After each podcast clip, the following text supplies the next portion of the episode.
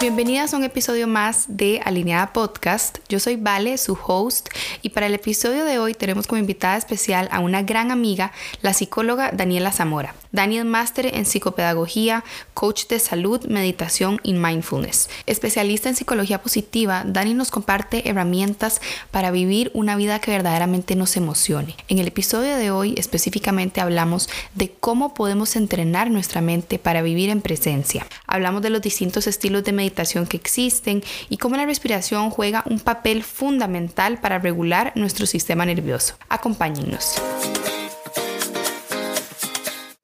Hola Dani, bienvenida. Qué emoción tenerte con nosotras por acá el día de hoy. Hola Vale, muchísimas gracias por invitarme. Es un honor para mí estar aquí. Ay, no, Dani, de verdad que el honor es todo mío. Para las que nos escuchan y no saben, Dani y yo somos amigas fuera de acá, de la pantalla, etcétera. O sea, amigas en la vida real. Entonces, para mí es un honor tenerla con nosotros el día de hoy, porque así vamos a estar compartiendo con todas ustedes algunos temas que inclusive entre nosotras muchas veces tocamos y creemos que pueden ser de gran ayuda para ustedes. Y el día de hoy, sobre todo, queremos estar hablando acerca de la importancia de aprender a regular nuestro sistema nervioso y de cómo podemos navegar algunas veces emociones fuertes que nos acompañan en distintas etapas de nuestra vida, ¿verdad? Sí, yo, yo, bueno, quiero mucho a Vale. Em, tengo la dicha de poder compartir con ella desde nuestra maternidad y sus retos hasta los retos que también trae em, el trabajo que hacemos, estar en redes em, y que igual que todas ustedes también nos pasa que hay cosas de nuestro trabajo que amamos y tal vez otras cosas que a veces nos hacen dudar o cosas que de repente lo hacen uno cuestionarse si está haciendo lo que tiene que estar haciendo o no. Y bueno, entonces me emociona mucho que hablemos de este tema porque yo sé que nosotras, igual que todos ustedes que escuchan, atravesamos emociones fuertes en diferentes momentos o etapas etapas de nuestra vida. Total, y es que sí, definitivamente el, emprender, el tener un negocio o inclusive un trabajo fijo, o sea, nos va a llevar a lugares que nos hagan sentir muchas veces incómodas, ¿verdad? Y aparecen todas estas emociones o todos estos retos que realmente nos incomodan y muchas veces lo que hacemos es empujar esa emoción o ese sentimiento a un lado para no lidiar con eso, ¿verdad? Y siento que es muy importante el tener como estas herramientas para entender qué es lo que está pasando en nuestro cerebro. Eso es algo que me encanta de vos, Dani, que vos siempre como que me explicas como, o sea, cuando yo tal vez te cuento algo como, es que me siento así o de esta manera, ¿verdad?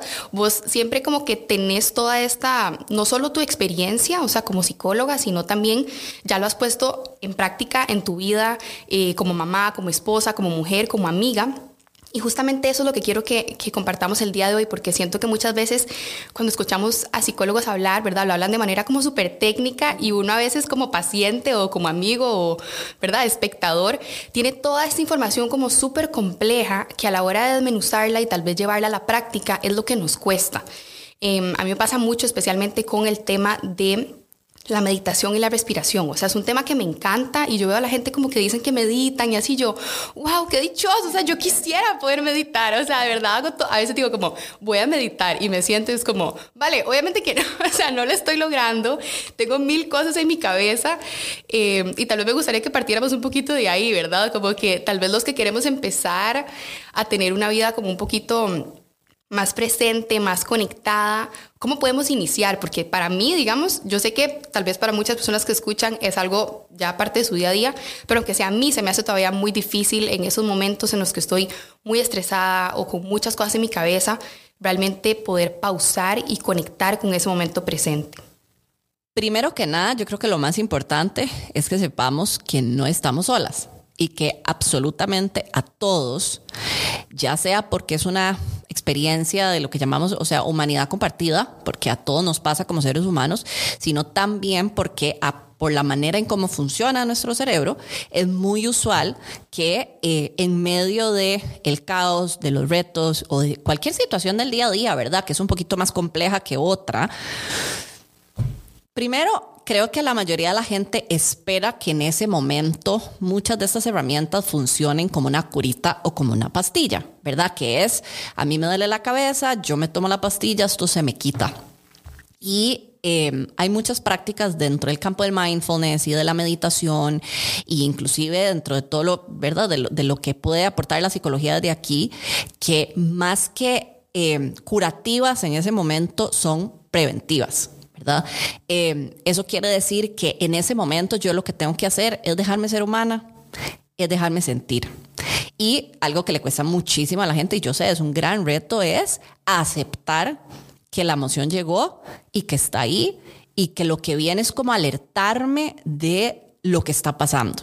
Quiere crear una experiencia interna que me deja a mí saber cómo me siento yo con respecto a lo que está pasando de forma externa. Entonces, tal vez eso es como lo primero antes de que pasemos a hablar de meditación, que sería bueno, ¿y qué pasa si yo solo me doy la oportunidad de sentir, verdad? Y yo me doy como este chance de, ser humana y decir, ok, no me encanta cómo me siento en este momento, se siente súper incómodo, pero ¿qué pasa si me abro a la oportunidad de que no tengo que hacer nada en este momento? Por supuesto, yo te estoy hablando de cosas del día a día, ¿verdad? No, no te estoy hablando tal vez de otro tipo de cosas, como si una persona eh, estuviera sufriendo un ataque de pánico o otro tipo de crisis que tal vez sí tendrían ciertas intervenciones o, protocolos que podríamos hacer en el momento. Eh, partiendo de ahí, vale. O ahora sí, ¿verdad? ¿Qué puedo hacer yo para que cuando esos momentos llegan, yo sentir que estoy más presente, yo sentir que puedo como reconectar con esta capacidad de entrar en calma?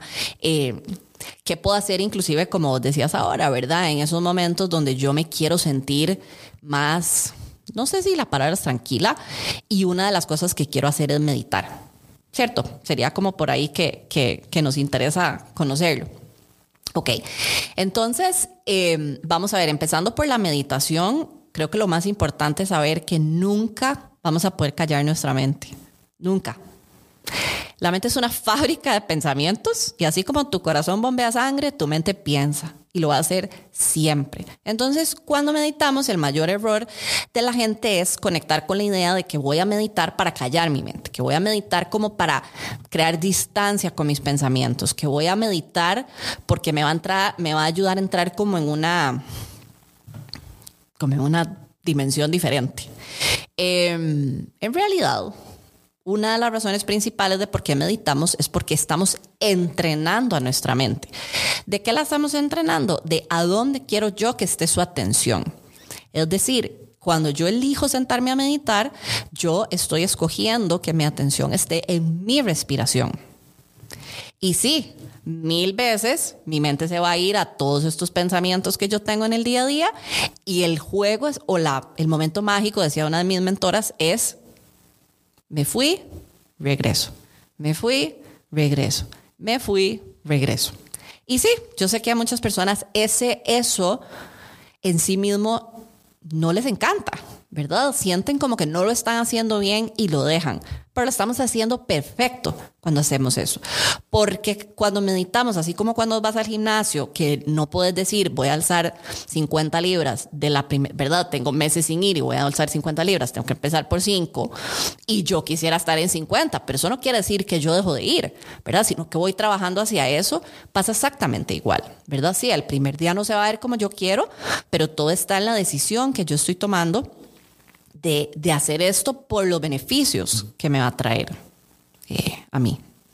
Ok, y con eso que decís, Dani, me, o sea, se me viene mucho a la mente el tipo de meditaciones que hay, ¿verdad? Porque también sé que hay unas meditaciones que son un poco más tranquilas que otras, yo me he dado cuenta que, a mí el tema de meditar sola, o sea, como yo en mi casa, meditar sola, me cuesta más que, por ejemplo, cuando he ido a diferentes talleres, ¿verdad? Inclusive eh, meditaciones que vos has impartido, que al vos estar ahí y yo estar como escuchando tu voz y vos me estás dando como no sé, como una indicación, como bueno, ahora vas a sostener la respiración cuatro segundos, ahora la vas, ¿verdad? Vas a botar, inhalar, etcétera. Como que en mi caso siento que el recibir una instrucción, o sea, de, qué hacer con mi respiración o qué hacer con mi mente, me ayuda muchísimo más en ese caso a conectar que cuando estoy sola y nada más de repente digo como, bueno, voy a poner música y, y voy a meditar. Digo, obviamente que no se me da y claro, ahora entiendo, ¿no?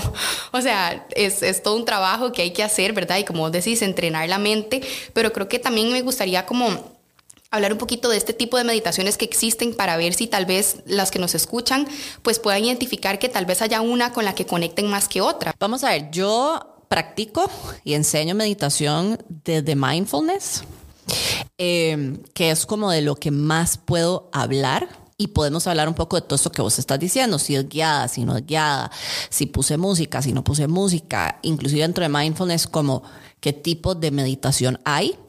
Em, y yo siempre digo, o sea, no hay una meditación correcta ni incorrecta. Es probar qué es lo que conecta con uno.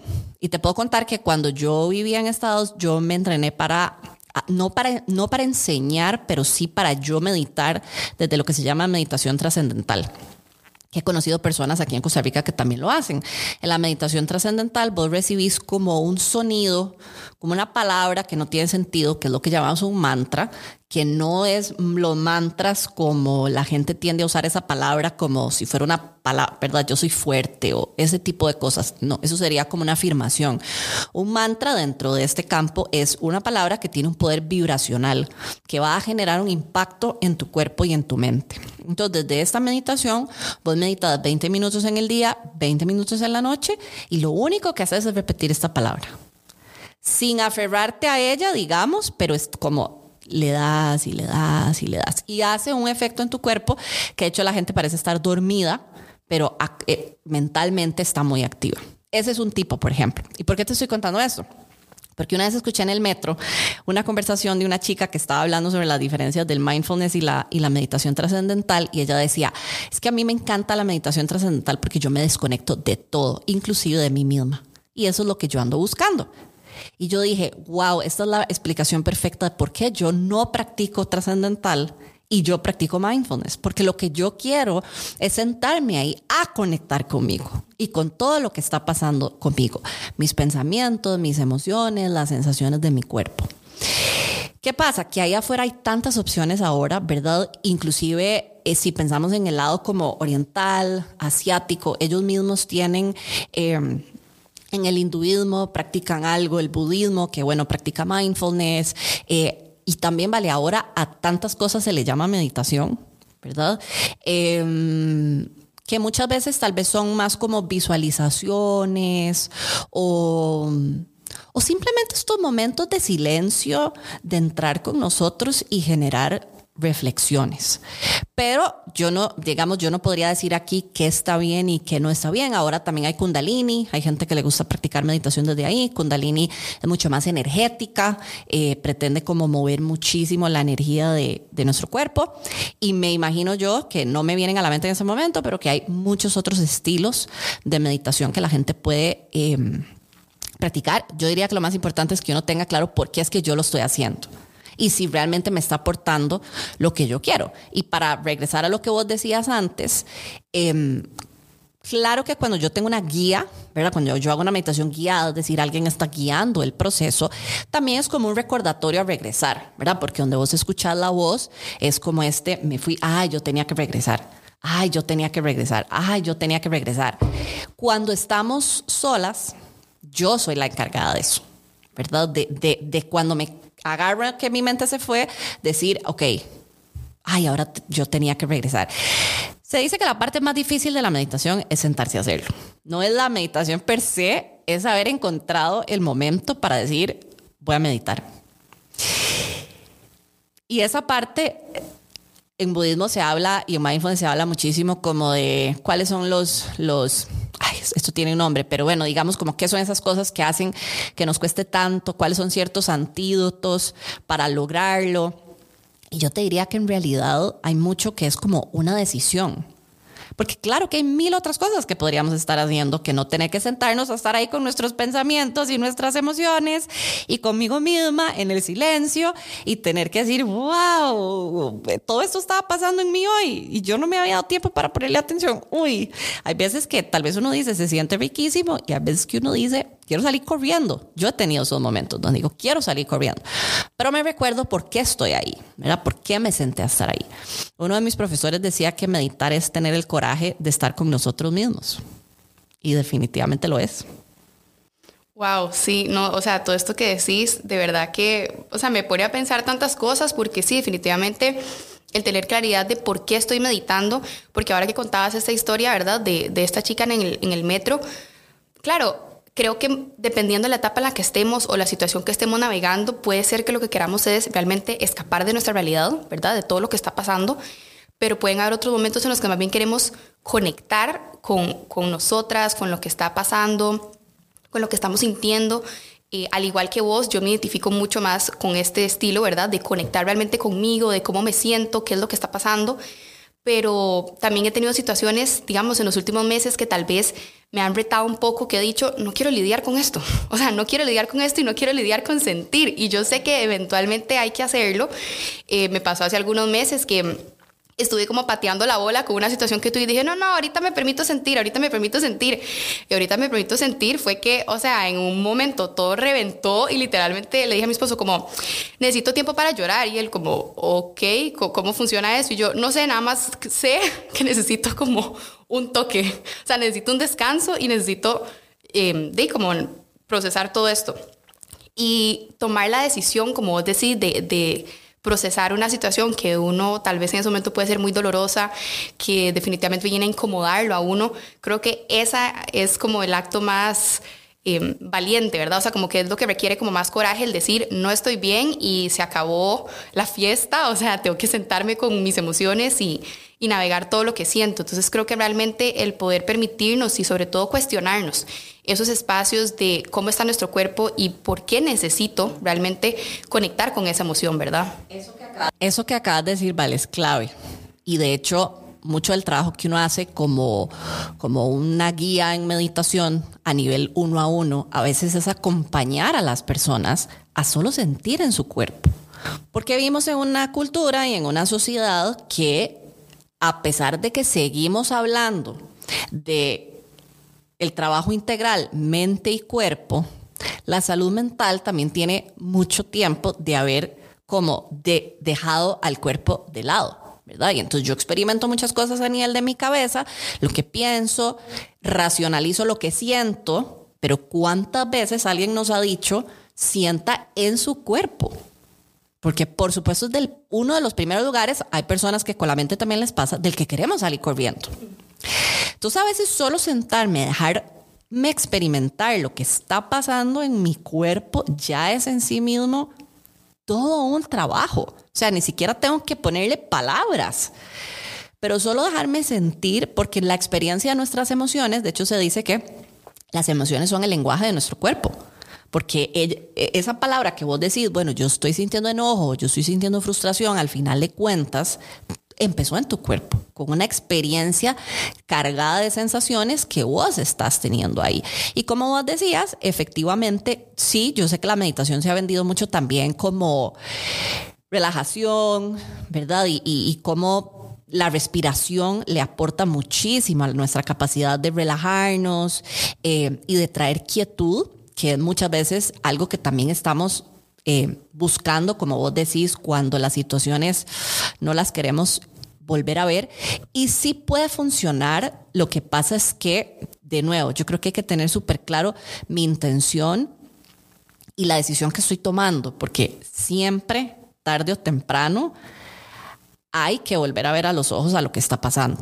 Entonces sí, yo la puedo usar de repente y puedo respirar profundo y puedo hacer respiraciones conscientes y eso me puede ayudar a, a, a, tranquilizarme, a relajarme. Tal vez hay gente que me, ¿verdad? me ayuda a dormir mejor, a atravesar el día, pues que también es importante, sobre todo si hay cosas que tenemos que hacer y no tenemos otra opción.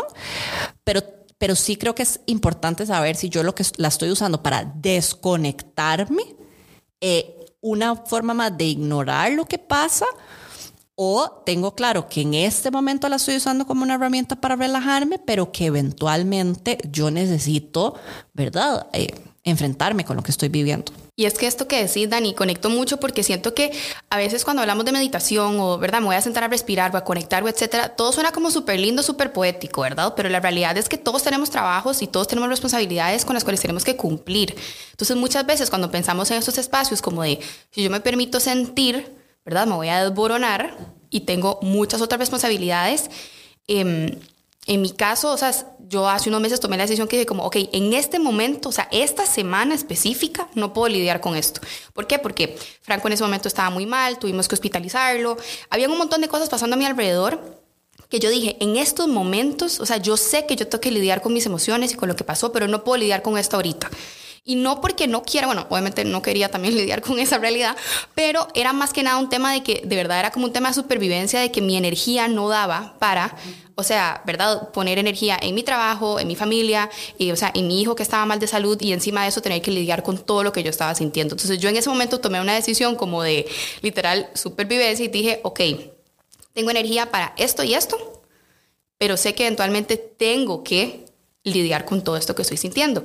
Entonces hice como este espacio literalmente en mi agenda, en una semana en la que yo dije, ok, voy a cumplir con mis responsabilidades, lo que tengo que hacer a nivel de trabajo para no quedar mal con los clientes y etcétera, pero si yo me pongo la mano en el corazón, yo sé que esta semana yo puedo hacer un par de cambios en mi agenda, puedo pedir atrasar un poquito esta entrega, ¿verdad? Puedo hacer esto y esto porque yo necesito esa semana lidiar con esto. Y creo que lo que nos pasa muchas veces es que pateamos esta bola de que no queremos lidiar y decimos, no, no, después voy a lidiar con esto. No, no, ¿verdad? Y eventualmente no tomamos la decisión de que ya llegó el momento y las semanas pasan y los meses pasan y andamos arrastrando, ¿verdad? Tal vez duelos, enojos, desilusiones, un montón, ¿verdad? De sentimientos y emociones de algo que pasó que eventualmente si no lo llegamos a sentir, a sanar y no conectamos con eso que pasó, no seguimos adelante. O sea, y pasan los meses y seguís arrastrando esa tristeza o ese enojo, ¿verdad? De un problema que tuviste de alguna desilusión, lo que sea. Es que, a ver, puede ser de cualquier cosa, puede ser de un trabajo que te despidieron, puede ser de un problema que tuviste con tu mamá y, ¿verdad? Quedaste como con esa cosa que le querías decir algo y no se lo dijiste, eh, un pleito con una amiga, una desilusión de una pareja, o sea, hay tantas cosas que, acompañan, ¿verdad?, nuestro día a día, que creemos que solamente cuando son cosas como demasiado, o sea, como crisis demasiado grandes, como cuando se muere alguien o algo así, nos permitimos nada más sentir. Y realmente creo que hay pequeños como duelos que tal vez vivimos día a día, sobre todo en la maternidad, o sea, y nosotros lo hemos hablado, hay una gran parte de uno cuando uno se convierte en mamá que, de, que se muere, es la verdad. Y es súper feo decirlo así, pero hay una parte de uno como mujer, la mujer que uno era antes, que ya no es. Y más bien se transforma. O sea, definitivamente yo sí creo que hay toda una transformación y me gusta más verlo así, no como que murió, ¿verdad? Mi versión pasada, sino como que se transformó mi versión. Pero sí hay pequeños duelos como esos, por ejemplo, que si no nos permitimos sentir y que si no los navegamos, es una emoción que vamos arrastrando con nosotras que realmente nos limita, o sea, limita nuestro crecimiento, limita nuestro desempeño, o sea, como mujeres, como mamás y como amigas tocaste un tema que es importante al inicio, ¿vale? Que es la funcionalidad.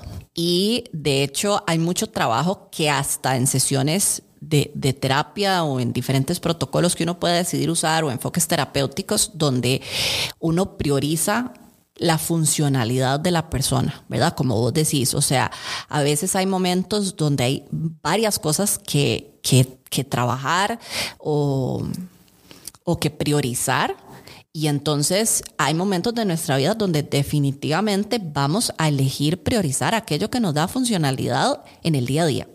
Y en ese momento lo que nosotros más necesitemos. Sin embargo, y funciona así como vos lo describiste para la vida, funciona también en ciertos procesos de terapia. Llega un momento donde ya ahora sí ¿verdad? Traer aquello que tal vez es una herida de mi pasado o traer aquello que es reciente, pero que le estábamos dando chance porque habían otras cosas a que darles prioridad, ya llega el momento de ponerles nuestra atención.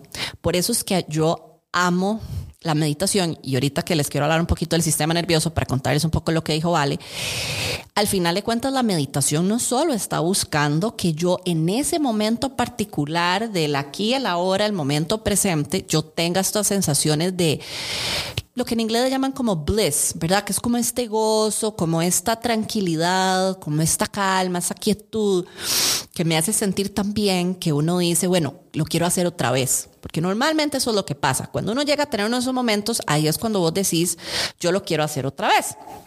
Porque por supuesto, cuando algo que hacemos se siente sumamente incómodo, uno no dice, lo quiero hacer otra vez o porque en el, en el día a día está experimentando los beneficios como la claridad mental, como que puede dormir mejor, eh, tal vez se nota reaccionando menos, eh, tomando mayores pausas, ¿verdad? De, repente recordé respirar profundo en el día y eso ah, me hace como hasta tomar una perspectiva diferente de lo que pasa. Todo eso está increíble. Pero una de las cosas que a mí más me gusta es el hecho de que entrena nuestra atención. Porque en este momento, Ale, para mí el recurso más valioso que nosotros tenemos es nuestra atención. Se ha hablado de tiempo, se ha hablado de dinero como recursos valiosos. Para mí en este momento es la atención. Son tantos los estímulos del alrededor que ya no es solamente que me está pasando algo difícil a nivel personal, es que mi hijo tiene, está atravesando una situación, es que como pareja, es que en la casa, es que en el trabajo, es que como amigas, es que como eh, hijas, es que los frentes se volvieron muchos. Además de todo lo demás que quiere tomar nuestra atención, redes sociales, la televisión, anuncios, eh, mandatos, ¿verdad? Como, como demandas sociales que nos hace eh, el entorno. Entonces, cuando uno entrena su atención puede en el día a día elegir mejor a dónde ponerla en pro de tu bienestar. En ese momento eso fue lo que vos hiciste, ¿verdad? ¿Qué me va a traer mayor bienestar en este momento porque necesita mi atención? Ese era Franco en ese momento o era trabajo, genial. Van a haber otros momentos donde van a haber diferentes momentos, ¿verdad? Van a haber otros donde, ok, ya ahora después va a llegar el momento para eso y van a haber otros donde, aunque con toda mi alma yo le quiera poner mi atención a otras cosas, yo voy a tener que ser la prioridad, porque si no, no hay funcionalidad del todo. Y eso pasa mucho, entrando al tema del sistema nervioso, para, para ir llevándonos por ahí, em, nosotros tenemos lo que se llama la zona de tolerancia. La zona de tolerancia es, imagínate como, como esta, imagínense ustedes dos líneas y en el medio de esas dos líneas paralelas eh, está como este espacio donde yo me permito sentir y todavía se siente manejable. Cuando yo empiezo a sentir que yo ya no puedo manejar mis emociones, se dice que me salgo de mi zona de tolerancia. Yo me puedo salir de mi zona de tolerancia hacia arriba, es decir, me hiperactivo, o me puedo salir hacia abajo que se llama me hipoactivo. Cuando vamos hacia arriba, entramos en este modo de manejo del estrés que se llama pelea Aquí es, por ejemplo, donde experimentaríamos ataques de pánico o, una energía que no podemos manejar. De repente ahí es donde la gente llega a burnout. ¿Por qué? Porque es, demasiado lo que yo estoy intentando hacer y ya mi cuerpo no lo puede manejar más.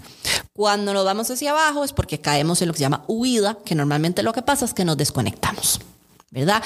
Entonces yo me aíslo, lloro, ya no quiero tener nada que ver con nadie, no, no contesto mis mensajes, mis correos. Em, me siento como estancado y a veces ni me siento porque me desconecto. ¿Verdad? Eh, me descompenso de alguna manera, que es la palabra popular que la gente usa, ya sea hacia arriba, ya sea hacia abajo. ¿Qué pasó ahí? Que efectivamente mi sistema nervioso, que viene a ser como este eje central para nosotros junto con nuestro cerebro, ¿verdad? sistema nervioso es lo que maneja si yo estoy en freno o en acelerador durante mi día. ¿Qué pasa? Que nuestro cuerpo fue hecho para estar 80% en freno, 20% de acelerador. ¿Qué hacemos nosotros? Sí, al revés. O sea, vivimos 80% en acelerador y si acaso un 20% en freno.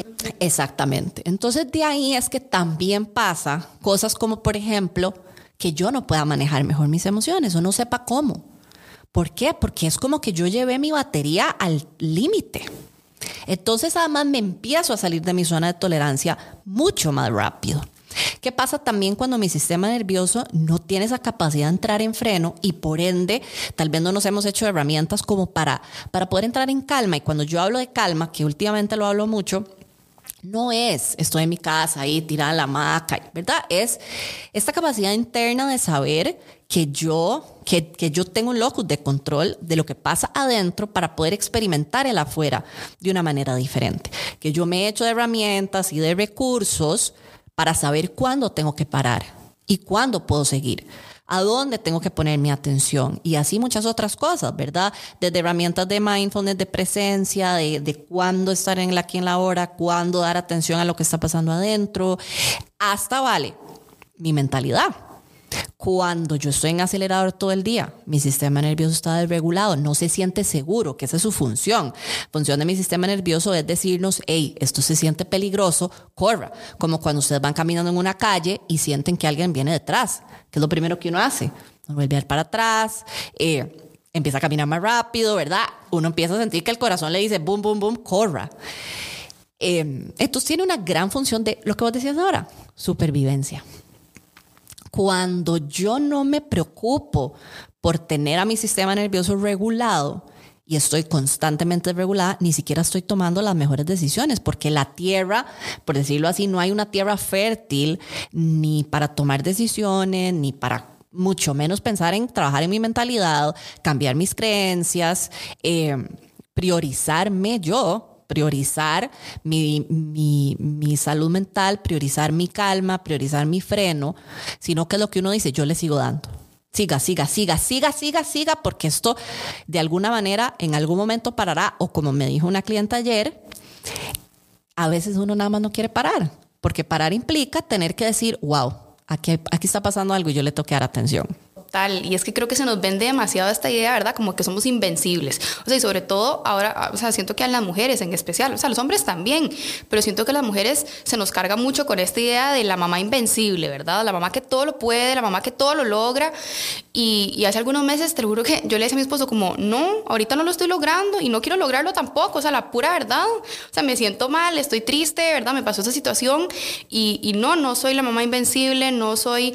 Eh, la mujer maravilla, ¿verdad? O sea, realmente creo que el poder tener esos momentos de vulnerabilidad, o sea, y conectar con esas emociones y entender que toda esta presión, o sea, haya quien quiera ser mujer, pero si yo en ese momento no quiero serlo o nada más no quiero serlo nunca, eso también está bien, porque siento que muchas veces por estar tratando de estar en todas partes, presentes en todo, no estamos presentes al final en nada. O sea, estamos en todas partes, pero realmente presentes y conectando no estamos. Y mm, últimamente, o sea, los últimos meses me he venido cuestionando full eso, o sea, como que realmente a dónde quiero yo estar, o sea, con quién quiero yo conectar, porque sí, o, sea, en mi caso, obviamente mi presencia digital y, y mis cursos y programas, etcétera, que tengo en línea, es una parte muy importante de mi vida, pero realmente si uno se pone a pensar, es gente eh, afuera, digamos, no, no está dentro del círculo de familiar de uno, por así decir, que estás conectando tal vez con toda esta comunidad, pero realmente estás conectando con tu familia primero. O sea, porque así como es importante conectar con las personas que más querés, con las amigas que tenés ganas de ir a tomarte un café, de ir a desayunar y todo, todas estas horas dedicándoselas a las redes sociales, a crecer una comunidad, a que los números, que las estadísticas, que esto, que lo otro, pero realmente estás conectando con, esa, o sea, con esas personas y estás conectando con las personas que están a tu alrededor, que eso es lo que a mí me pasa mucho. O sea, o conecto con una o conecto con otra. O me desconecto en mis redes y conecto con mis amigas, o me desconecto en mis amigas y conecto full en mis redes, ¿verdad? Entonces, llegar como a ese balance creo que realmente empieza, como decís, en entrenar la mente en dónde quiero poner mi atención, o sea, quiénes son esas personas o esas situaciones o esos momentos que requieren de mí ahí en total presencia. Y ahí yo le agregaría eso que estás diciendo, que es muy valioso, que entonces viene la parte de cuál es mi definición de presencia. O sea, cuando el mundo entero habla de presencia, ¿qué quiere decir eso para mí? ¿Verdad? ¿Qué quiero hacer yo? Porque para mí, Daniela, que es algo que cuando yo hablo y enseño de presencia, lo enseño desde ahí, pero también tengo claro que no necesariamente se va a ver igual para todos para mí ser capaz de venir a conectar aquí con vos y tener esta conversación con vos y estar completamente presente con lo que estás diciendo, ¿verdad? En lugar de tener un guion en mi mente de qué es lo que voy a decir, realmente poder conectar con lo que estamos hablando, para mí implica que yo primero estoy presente con lo que está pasando adentro de mí. Los pensamientos que tengo, las emociones que estoy experimentando y las sensaciones de mi cuerpo, porque yo podría estar aquí y bueno, tal vez muy difícil para mantener este tipo de conversación, pero nosotros podemos decidir ir a una fiesta y estamos físicamente, pero no estamos. ¿Verdad? Nuestra mente está en mil otras cosas y no estamos ahí. Entonces, para mí estar presente en un lugar y realmente poder disfrutarlo que cuando yo empecé a hablar de mindfulness, eso era lo que mucha gente me decía, ¿verdad? Yo quiero estar en el aquí, en el ahora, yo quiero estar en el momento presente para disfrutar más la vida y disfrutar más a las personas de mi vida. Y es genial. Pero es que yo puedo estar ahí presente, puedo no estar usando mi celular, puedo, ¿verdad? No, no estar haciendo otras tareas y aún así no estar presente. Entonces, para mí realmente estar presente impresa que yo primero estoy conectada con cómo se siente para mí estar en ese lugar, ¿verdad? ¿Qué está pasando adentro de mí? Y si eso entonces me permite estar en esa fiesta a full, que es por lo menos lo que yo quiero, ¿verdad? Si ya yo estoy ahí, yo estoy dando todo de mí, pero porque yo sé lo que estoy sintiendo. Como también nos ha pasado, yo creo que tal vez ustedes lo han experimentado, que uno llega a un lugar y uno dice, me tengo que ir de aquí, ¿verdad? Este lugar no es para mí. Eh, Y tal vez me han vendido este lugar o este espacio, esta fiesta, este lugar de trabajo, este lo que sea, como algo maravilloso. Pero si yo estoy realmente presente conmigo, mi cuerpo me va a decir de una vez, ¿verdad? ¿Se siente bien o no se siente bien? Entonces, no se, estar presente no se trata como de, y esto lo digo porque es lo que me dicen mucho, ¿verdad? No, es obligarme a, a estar ahí, tener los ojos abiertos y no estar en mi celular. Porque ¿de qué me sirve estar así si yo, mi cabeza está en otra cosa, verdad? O mis emociones están en otras.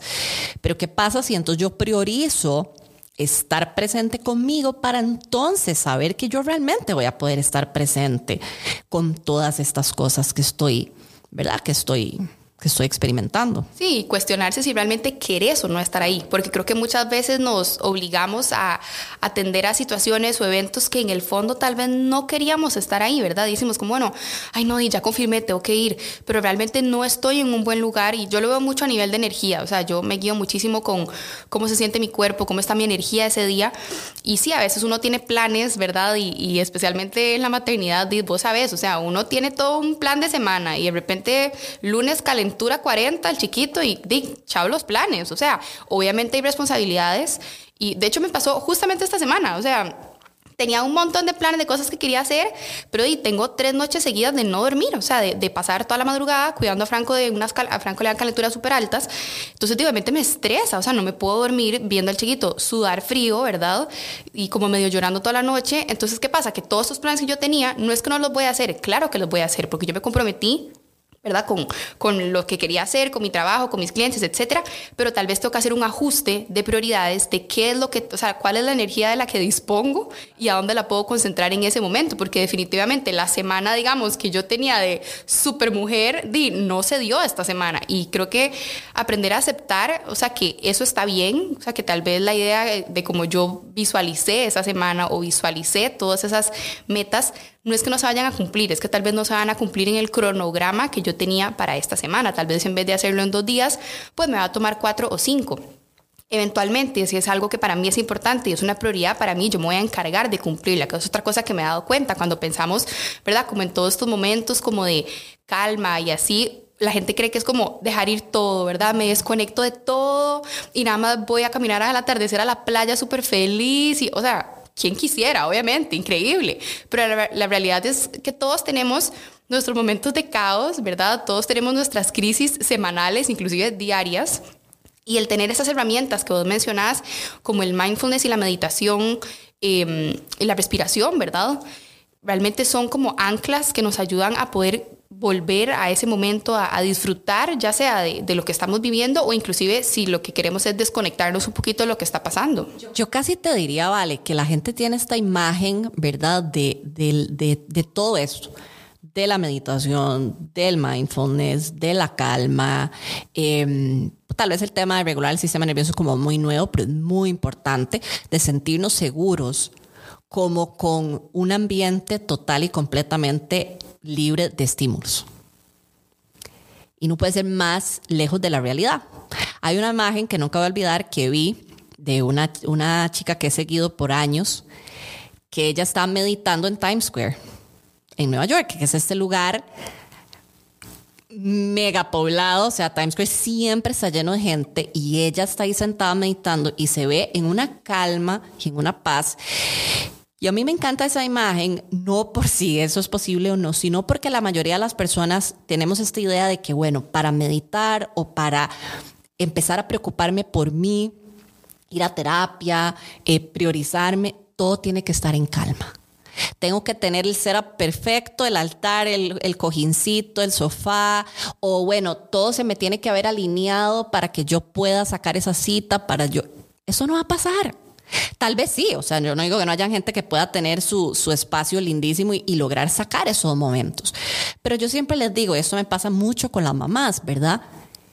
Trabajemos con lo que tenemos en nuestra realidad. ¿Por qué? Porque a mí de qué me sirve sentarme a meditar en completo silencio si cuando yo salga a mi vida voy a pegar gritos como una loca.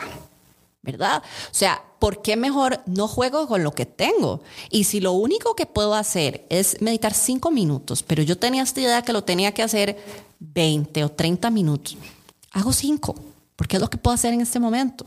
Que me encanta hacerlo, pero de Dani, si se oyen mis hijos pegando gritos o la gente afuera, no pasa nada. Al final de cuentas, regreso a lo mismo. La meditación está queriendo entrenar nuestra atención en medio de lo que es nuestra realidad. Si mi realidad es el ruido, Claro que muchas veces parte del trabajo es aprender a callar ese ruido externo para podernos enfocar en lo que pasa adentro.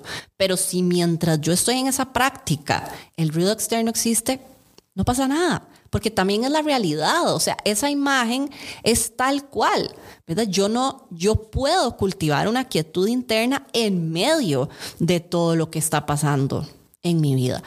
Pero definitivamente, así como hemos venido hablando de este tema durante todo este ratito, es un entrenamiento. ¿verdad? Y hay que tener súper claro cuál es mi intención, eh, por qué lo quiero hacer, si es una decisión que yo estoy tomando y, también con el tema de las emociones, ¿verdad? Que, es, muy curioso, pero bueno, es un tema del cual la gente me escribe muchísimo, pero cuando yo ya empiezo a hablar del tema, mucha gente como que uno dice, se escuchan grillos. ¿Por qué? Porque todo el mundo quiere que les demos la pastilla. ¿verdad? Yo siempre digo, si yo tuviera la varita mágica que te hace así y todo cambia, no estaría aquí. ¿Quién sabe dónde estaría? Porque seguro sería millonaria porque el mundo entero me la habría comprado. Pero no existe, ¿verdad? Hay que hacer el trabajo, hay que dejarse sentir, hay que pasar por esa zona incómoda. Hay que saber decir cuándo es momento de hacerme de recursos y de herramientas y de buscar ayuda y cuándo yo lo puedo hacer eh, sola. Hay que saber también decidir si yo me voy a sentar a hacer este tipo de prácticas, ¿verdad? ¿Cuál es el objetivo que tengo? Y está bien si un día solo relajarme y poder dormirme mejor, y si otros días es, sí, sentarse a estar conmigo en silencio, es, es retador, pero lo voy a hacer porque parte de la vida, ¿vale? Es aprender a estar cómodas con la incomodidad. Total, y eso que decís me encanta, Dani, porque yo soy una de esas que piensa o siente que para poder meditar o lo que sea, tengo que tener así como mi altar, ¿verdad? Con mi cojincito y prender el, el incienso y el palo santo y todo, ¿verdad? Y la realidad es que no, o sea, como vos decís, me, me, identifiqué demasiado, o sea, porque sí, alrededor mío hay ruido, hay un bebé de dos años y medio queriendo que yo todo lo vea, entonces mami, mírame, mami, mira esto, ¿verdad? Y la plasticina y los carritos y el escándalo, y uno nada más, hay mañanas en las que uno se levanta y uno dice, ¿qué es este caos? O sea, ¿qué es este caos a mi alrededor, verdad? Pero al mismo tiempo es un caos divino, porque es una personita mostrando su personalidad, queriendo compartir con uno todo ese amor tan puro que tienen. Entonces, esto que decís como de entender que mm, Realmente la meditación y el mindfulness y el poder conectar con nosotros no tiene que ser allá en la cima de una montaña, ¿verdad? Con una vista espectacular, viendo un atardecer. Claro, ojalá y qué chiva que podamos tener de esos momentos, pero también qué bonito poder hacerlo en algo tan cotidiano como me preparo una taza de café, me preparo una taza de té y mientras estoy haciendo esto, en tu caso, huelo el matcha, eh, ¿verdad? O a mí me encanta, por ejemplo, mis plantas. Entonces, esos pequeños momentos en los que yo abro la ventana, permito que entre la luz, que entre el viento a mi espacio de trabajo y, y riego las plantas, ¿verdad? Entonces, como entender que son esos pequeños momentos tan cotidianos que nos pueden hacer conectar con, nuestro, o sea, con nuestros pensamientos, con nuestras emociones, porque muchas veces eso que estamos haciendo, o sea, lo hacemos en piloto automático, no nos damos cuenta que realmente cómo nos estamos sintiendo ese día, ¿verdad? Esa mañana que yo regué mis plantas no se sentía igual a la mañana anterior. Hasta vale, yo, yo le he dicho a veces a Danilo, mi esposo, que me ha dicho como ay, pero, pero deja el celular un segundito. Y yo le he dicho, mi amor, deme un momento porque yo escogí este momento para estar de forma presente con mi celular, porque necesito estar ahí por temas de trabajo, porque necesito contestarle un mensaje a alguien, porque hay un correo importante que no he leído. Pero yo elegí que ese era mi momento de completa presencia, o sea, entre otros de mi día, pero digo, yo escogí estar con eso en presencia en ese momento y está bien también. El estar presente, de nuevo, no tiene que verse solamente como estas cosas que, que nos venden como muy espirituales y muy de bienestar y, y, y claro, es ideal, aporta muchísimo, pero si no pueden empezar por ahí todavía, o no tengo ese tipo de, prácticas, o yo diría que la mayoría de las personas que nos escuchan probablemente toman café o té.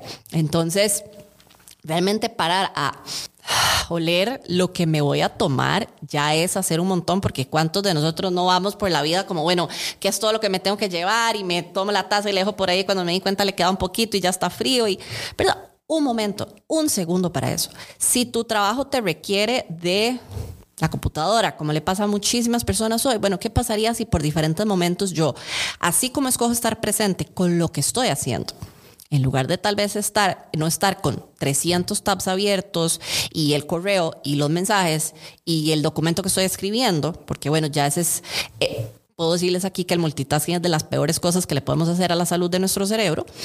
Eh, yo, ¿Qué pasa si me comprometo con una y al mismo tiempo también me comprometo con hacer una pausa? Para respirar profundo, quitar mis ojos de la computadora y enfocarme en algo que me aporte a mí de manera personal. Tal vez eso que yo estaba haciendo eh, me genera mucho gozo y alegría, tal vez no, pero bueno, a nivel profesional, ¿qué pasa si ahora lo hago para algo a nivel personal? Y me doy esos momentos de, pausa. ¿verdad? De, de presencia, de estar conmigo para venir hacia adentro y hacer lo que llamo un momento de presencia. ¿Qué me está pasando? ¿Cómo, ¿Qué estoy pensando? ¿Qué estoy sintiendo? ¿Qué está sintiendo mi cuerpo? Yo les puedo contar que yo tuve un momento en mi vida cuando no hacía esto, que me daba migraña a las 9 de la mañana y yo no me daba cuenta hasta las 4 de la tarde, cuando era demasiado tarde, ¿verdad? Ya no había pastillas, ya no había nada que me lo quitara, tenía que irme a meter a mi casa en la completa oscuridad, pasar un una pésima noche, solo por no haber hecho una pausa en la mañana y decir, ¿cómo me siento? ¿Qué está pasando conmigo? Y tal vez en ese momento ni siquiera hubiera necesitado la pastilla, tal vez un poquito de agua, unas cuantas respiraciones, hidratarme mejor, darme cuenta que no, no estaba con el acelerador en 80, sino en 100. ¿Qué pasa si le bajamos un 20%? y hubiera hecho grandes diferencias. Y eso vale, partiendo con el tema de la ansiedad, también me pasaba mucho. A mí el mindfulness me ayudó muchísimo con el tema de la ansiedad porque veía muy acelerada todo el día en piloto automático, haciendo, haciendo, haciendo, siempre pensando en cuándo es la tarde, cuándo es la noche, cuándo es el viernes, ¿verdad? Cuándo llega el fin de semana, cuándo voy a hacer esto, cuándo viene el viaje, cuándo, cuándo, cuándo, cuándo, sin realmente vivir y disfrutar lo que estaba pasando. Sentía una aceleración tremenda aquí. A veces me dolía la panza y no sabía por qué, hasta que un día dije, mira, es que pensé en esto, que me preocupó y me causó este dolor de panza. Ah, ok, entonces, si yo trabajo en esto, ¿será que puedo cambiar el dolor de panza? Por supuesto que puedo, ¿verdad? Y entonces fui, esa, esa es mi experiencia con la ansiedad, que es muy diferente a la de muchas personas, pero me fui dando cuenta que habían pequeños cambiecitos que yo podía hacer y le aportaban muchísimo bienestar a mi vida. Me encanta todo esto que decís, Dani, la invitación que, que, nos haces, ¿verdad? Realmente a conectar y detenernos, sobre todo detenernos un momento y pensar cómo se siente mi cuerpo, porque muchas veces la mayoría del tiempo las emociones, ¿verdad? Están ahí atrapadas inclusive en nuestro cuerpo causándonos dolores, como decís, físicos y ni siquiera nos hemos percatado. O sea, tenemos un dolor de espalda, tenemos un dolor, una migraña, un dolor de cabeza, digamos, a mí me pasa que a mí me da vértigo y me dio este fin de semana. Para terminar de rematarlo con las calenturas de Franco, me dio vértigo el fin de semana. Y, o sea, yo amanecí el sábado y yo dije, no puede ser posible que a mí me vaya a dar vértigo. O sea, yo tengo el lanzamiento esta semana. ¿Cómo me va a dar vértigo? O sea, porque cuando a mí me da vértigo es en serio cama, porque no puedes ver pantallas de celular, no puedes usar la computadora. O sea, es, un malestar tan incómodo el sentirte mareada todo el tiempo eh, que ni siquiera enfoca uno bien. Entonces, a mí lo peor que a mí me puede dar, o sea, yo me puedo enfermar, todo lo que vos querás, pero si a mí me da vértigo, chao. O sea, esa es la manera de mi sistema de decir,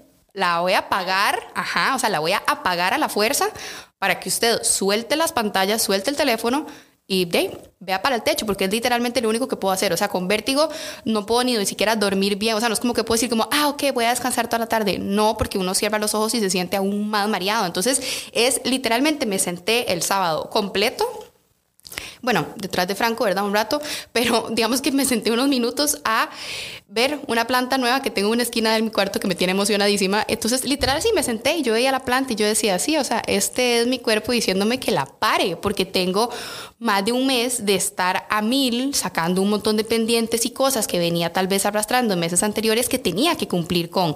Pero bueno, el sábado fue el estate quieto que necesitaba para decir como, ok, está bien yo sé que tengo mucho trabajo que hacer todavía, sé que tengo que entregar un montón de cosas, pero ¿cómo puedo distribuir mejor estas cargas, verdad? Porque definitivamente ya no se están sintiendo bien en mi cuerpo y por eso me dio vértigo. Y verás que increíble, o sea, literalmente el sábado entero eh, fui como súper consciente en tratar de respirar mejor, que se oxigenara mejor, porque en temas de vértigo tiene mucho que ver con la oxigenación de la cabeza, ¿verdad? Todo el flujo de, de sangre. Entonces, como que me hice yo ahí en la casa, como un masajito en el cuello.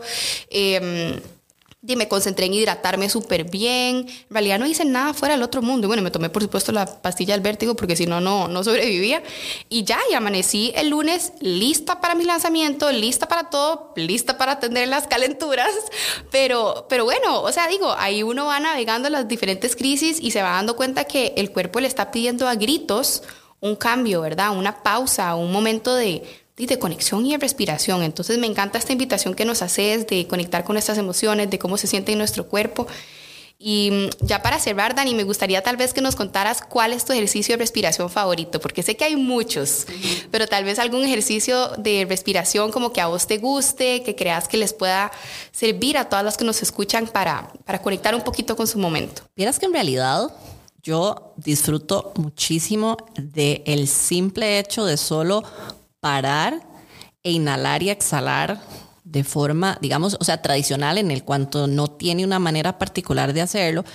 Sin embargo, siempre conectando con hacer la respiración de forma diafragmática, ¿verdad? Que eso quiere decir que realmente inflamos toda la pancita de aire para después botar. Em, que lo hace de una forma más consciente y además, como Vale dijo ahora, cuando respiramos de forma diafragmática, o sea, realmente estamos, llevando, estamos ampliando toda la capacidad que tienen nuestros pulmones para recibir aire. Sí, cuando uno no hace esto al inicio se puede sentir un poquito mareado porque está llevando un poco más de oxígeno. Eh, pero creo, vale, que muchas veces yo antes de recomendar que tengo ejercicios de respiración, hay uno con la mano, aquí nadie lo va a poder ver, pero que me encanta, que es inhalar y exhalar siguiendo los deditos de la mano. Y entonces como que subís por un dedo, inhalas, bajas ese mismo dedo, exhalas. Entonces como un recordatorio de inhalo, exhalo, inhalo. Nada más lo voy siguiendo y me voy, me voy tocando la mano con la otra mano. Entonces el tacto también ayuda mucho. Es una manera como de ir también observando, ¿estoy corriendo o lo estoy haciendo de forma, ¿verdad?, más pausada. Pero yo diría que tal vez lo más importante es que antes de ponernos a hacer ejercicios específicos de respiración, Normalmente nos tomamos el tiempo para ver si estoy tomándome momentos para respirar de forma consciente, ¿verdad? O sea, ¿será que de verdad puedo tomarme? Ni siquiera hablemos de cinco, dos minutos en mi día para pausar y tomar una respiración consciente. Pero yo sé que todos ustedes saben que respiran, si no, no estaríamos vivos.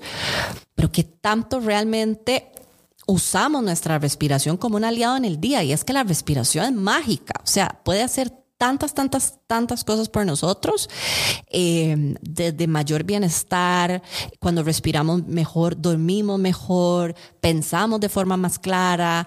Eh, de hecho, bueno, la meditación, aunque no, no pretende, digamos, ser un ejercicio de respiración, al llevar nuestra atención a la respiración, yo eh, hubo un tiempo donde noté inclusive, o sea, mejoré hasta de forma en mi ejercicio.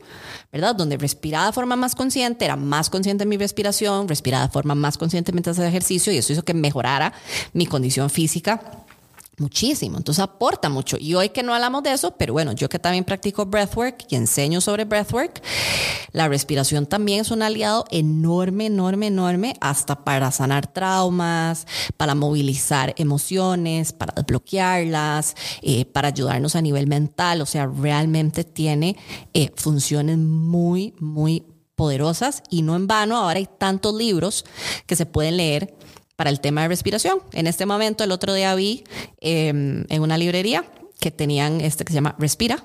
La portada es amarilla y se los recomiendo porque es un libro que habla también mucho de la investigación, ¿verdad? De una persona profesional, pero aporta mucho de por qué mucha de nuestra población hoy día inclusive está enferma y simplemente podríamos crear un cambio con la manera en cómo respiramos. Entonces, si algo pueden priorizar, aparte de conectar con ustedes y estar más presente, es que tanto estamos respirando. Es que nada nos, nada nos ancla al momento presente como la respiración, porque uno puede respirar en el pasado, no puede respirar en el futuro, solo puede respirar en el momento presente. Y muchas veces solo respirar puede cambiar toda tu perspectiva hacia qué decisión tomar en un determinado momento. Puede hacer la diferencia entre reaccionar de forma impulsiva y decidir responder a lo que nos pasa. Entonces yo casi que diría que antes de un ejercicio particular es tomar la decisión de tomarme un momento y una pausa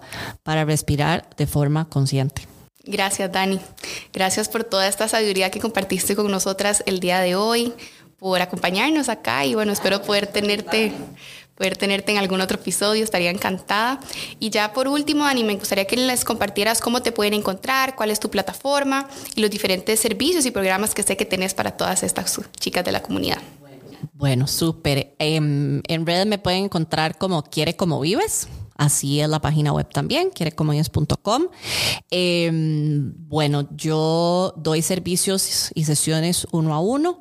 Eh, yo soy psicóloga y soy coach y bueno, también tengo otras herramientas desde mindfulness y meditación, psicología positiva, EMDR, eh, breathwork todas estas cosas que aportan muchísimo a nosotros.